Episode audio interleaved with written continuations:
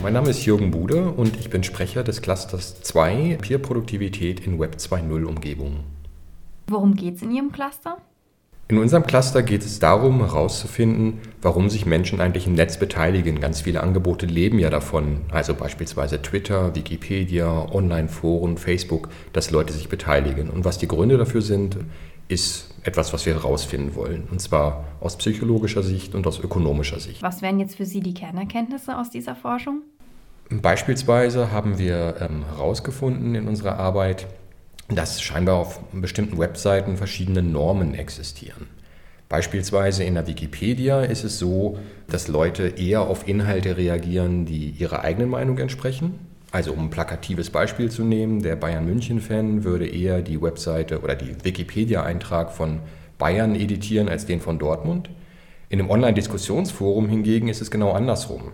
Das heißt, da reagieren die Leute eher auf etwas, was der Gegenmeinung entspricht. Da würde der Bayern-Fan also zum Beispiel eher auf einen Dortmund-Beitrag reagieren, als einem anderen Bayern-Beitrag zuzustimmen. Das erklärt vielleicht auch, warum in solchen Online-Diskussionsforen die Stimmung oft eskaliert.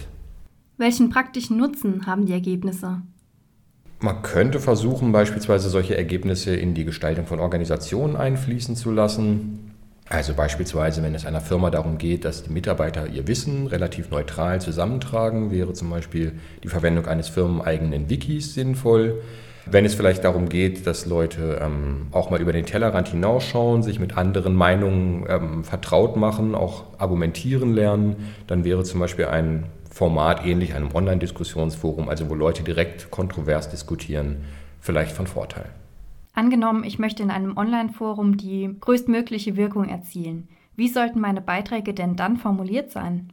Wenn man besonders viele Antworten haben möchte ähm, in, auf einen Diskussionsforumbeitrag, wäre es wahrscheinlich sinnvoll, eine Minderheitenposition zu vertreten, weil die Leute reagieren, wenn sie einen Konflikt erleben zwischen der eigenen Meinung und der Meinung eines Beitrags. Und wenn ich eine Minderheitenposition äh, vertrete, gibt es besonders viele Leute, die das natürlich, diesen Konflikt empfinden und mir dann möglicherweise antworten.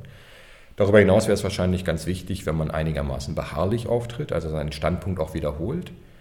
Und interessanterweise hat unsere Forschung gezeigt, dass, es besser ist, ähm, seine Meinung relativ sachlich und nüchtern vorzutragen. Also auf emotionale Beiträge, die eine Gegenmeinung vertreten haben, haben zumindest in unseren Studien die Probanden seltener reagiert.